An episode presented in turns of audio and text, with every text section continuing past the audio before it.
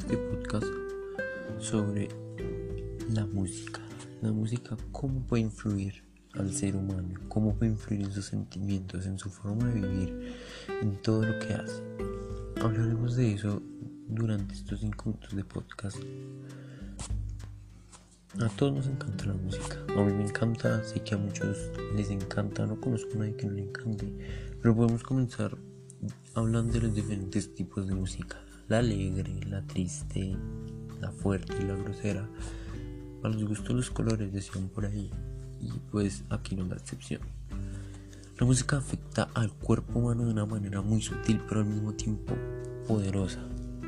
Un hecho muy establecido es que el cuerpo y la mente pueden ser controlados y alterados con música. Innumerables investigaciones científicas y estudios clínicos han probado que la forma determinante, los tremendos efectos de la música en la psicología y anatomía humana.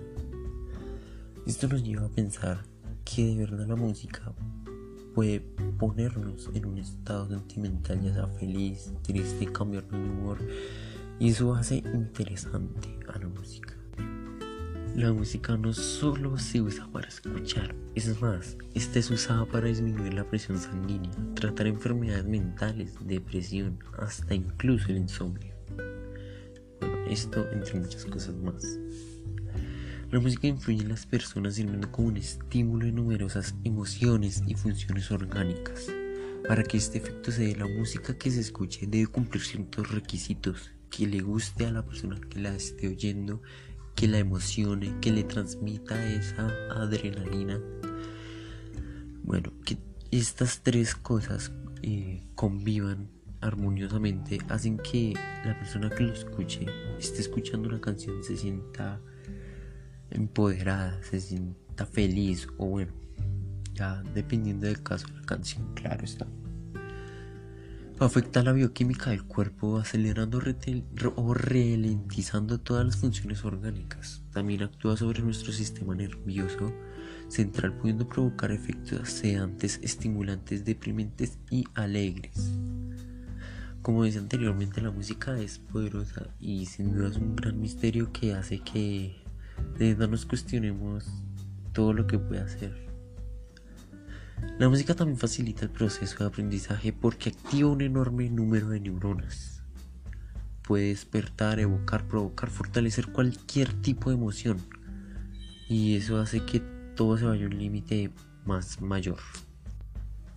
Pero dejando de lado eso, ya hablando de todo lo bueno que traía la música y cómo nos puede afectar, preguntémonos en qué nos puede ayudar la música en nuestro día a día.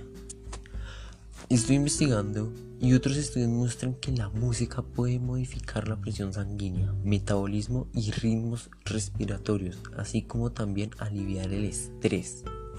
El estrés es una de las causas de dolores de cabeza, de que la vida del ser humano se vuelva miserable, por así decirlo. Y más en estos tiempos el estrés ha sido extremo por el por la cuarentena, por la pandemia, por miles de cosas que están afectando el día a día a los humanos, a los colombianos, a los adolescentes en estos días.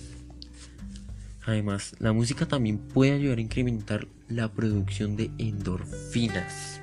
Para el que no lo sepa, las endorfinas son como una respuesta a múltiples sensaciones entre, las que se encuentran el dolor, el estrés, también influyen en la modulación del apetito, en la liberación de hormonas sexuales, en el fortalecimiento del sistema inmunológico, etcétera, etcétera.